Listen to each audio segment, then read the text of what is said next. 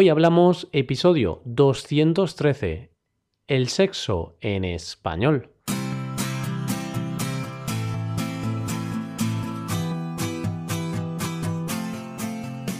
Bienvenidos a Hoy Hablamos, el podcast para aprender español cada día. Ya lo sabéis, publicamos nuestro podcast de lunes a viernes. Podéis escucharlo en iTunes, en Android o en nuestra página web hoyhablamos.com. Recordad que en nuestra página web tenéis disponible la transcripción completa del audio de este episodio. Hola amigos y bienvenidos a un nuevo episodio de nuestro tema del mes, el sexo. ¿Qué tal ha ido el fin de semana? Me imagino que bien, ya que para muchas personas el fin de semana es tiempo para descansar y desconectar, aunque solo sea un día, y también puede ser tiempo para el sexo, ¿verdad? Porque tenemos más tiempo libre y bueno, lo aprovechamos con nuestras parejas. Bueno, pues llegamos al último episodio del tema del mes de noviembre.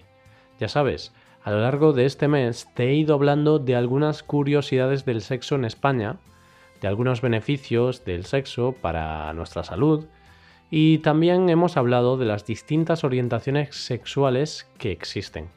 Así pues, vayamos a por el último episodio del tema de este mes. Hoy hablamos de datos curiosos del sexo.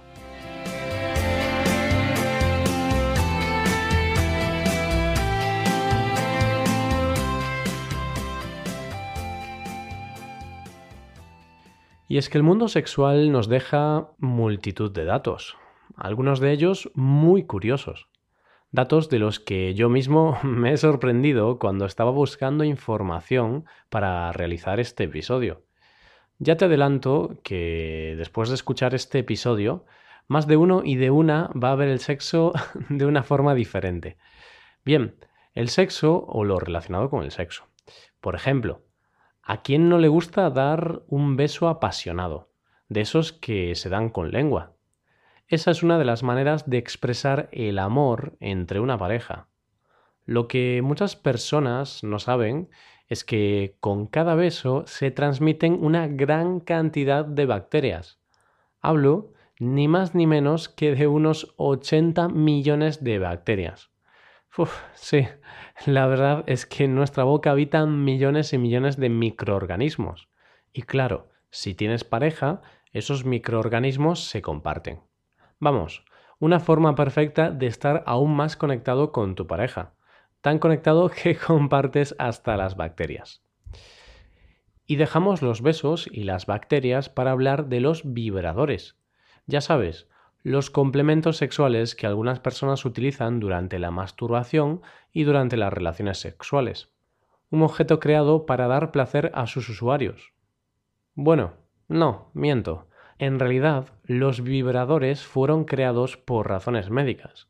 ¿Sabes cuándo? Pues en el siglo XIX, en el año 1880. Así que estos famosos objetos sexuales tienen una larga historia detrás. Te decía que el vibrador fue creado para combatir enfermedades, y es que en el pasado hablar de temas sexuales era algo tabú, era algo de lo que no se hablaba con la naturalidad de hoy en día por lo que pensaban que un consolador podría aliviar la histeria, entre comillas, femenina. Sin embargo, hoy en día los vibradores ya no están mal vistos, o al menos tan mal vistos, por la sociedad, y no hay ninguna tienda sexual que no cuente con estos objetos en sus estanterías. Creo que tampoco hay película pornográfica que no cuente con estos objetos. El llamado cine para adultos es un tipo de cine con millones de seguidores. A pesar de la crisis económica mundial, la industria del porno no ha dejado de crecer.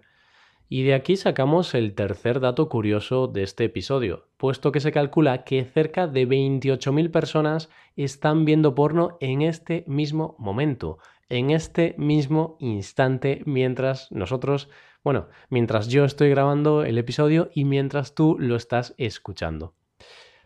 El mundo de la pornografía es muy extenso. Con millones de usuarios al día, la pornografía es una industria que, como te he dicho antes, no deja de crecer. tanto que tan solo en Estados Unidos se estima que esta industria mueve unos 100.000 millones de dólares al año. Casi nada. Tras la pornografía, te hablo de otro dato que seguro que sorprende a más de uno. Y es que los jóvenes adultos, los varones en este caso, pueden llegar a tener hasta 10 erecciones diarias. Quizá pensarás que es una exageración, pero no, no lo es, ya que sobre todo en la adolescencia las hormonas están descontroladas. En concreto, la testosterona, la hormona sexual que se encuentra en mayor cantidad en los hombres. Es verdad que la adolescencia es un periodo particular. Muchos cambios en el cuerpo, también en la mente, problemas de identidad, problemas de conducta y sí, hormonas por las nubes. En esta etapa de nuestra vida las hormonas están descontroladas. Tan descontroladas que hacen posible que los chicos puedan llegar a tener hasta 10 erecciones al día. Increíble. en esa etapa parece claro que, por lo general, no hay problemas de disfunción eréctil. ¿La disque? Os preguntaréis. Hablo de la disfunción eréctil. Se conoce como disfunción eréctil a la incapacidad de lograr mantener una erección para mantener relaciones sexuales. Este problema suele llegar a algunos hombres a una edad más avanzada. En estos casos, muchos hombres deciden poner una solución a este problema utilizando la famosa pastilla azul, la Viagra, la protagonista de nuestro siguiente dato. Y es que más de 37 millones de hombres en todo el mundo han utilizado alguna vez en su vida este método. Sí, sí, 37 millones. La verdad es que este es un problema más común de lo que nos pensamos y afecta a millones de hombres y parejas de todo el mundo.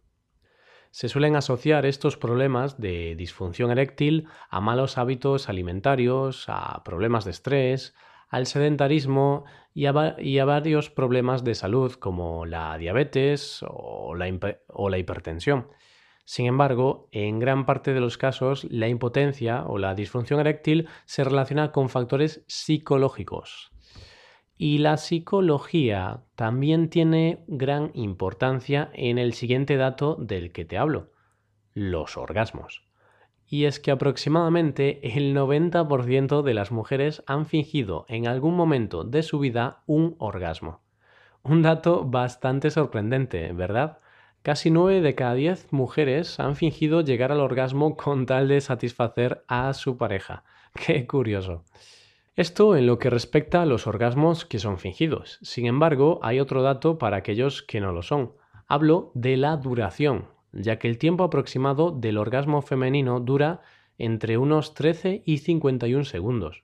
En cambio, el orgasmo masculino dura mucho menos, dura entre 10 y 13 segundos.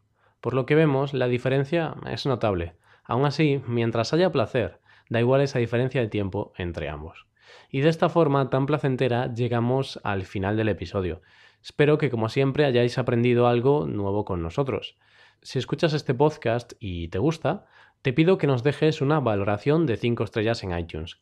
Nos ayudarías a seguir creciendo y a que podamos seguir haciendo más episodios como este.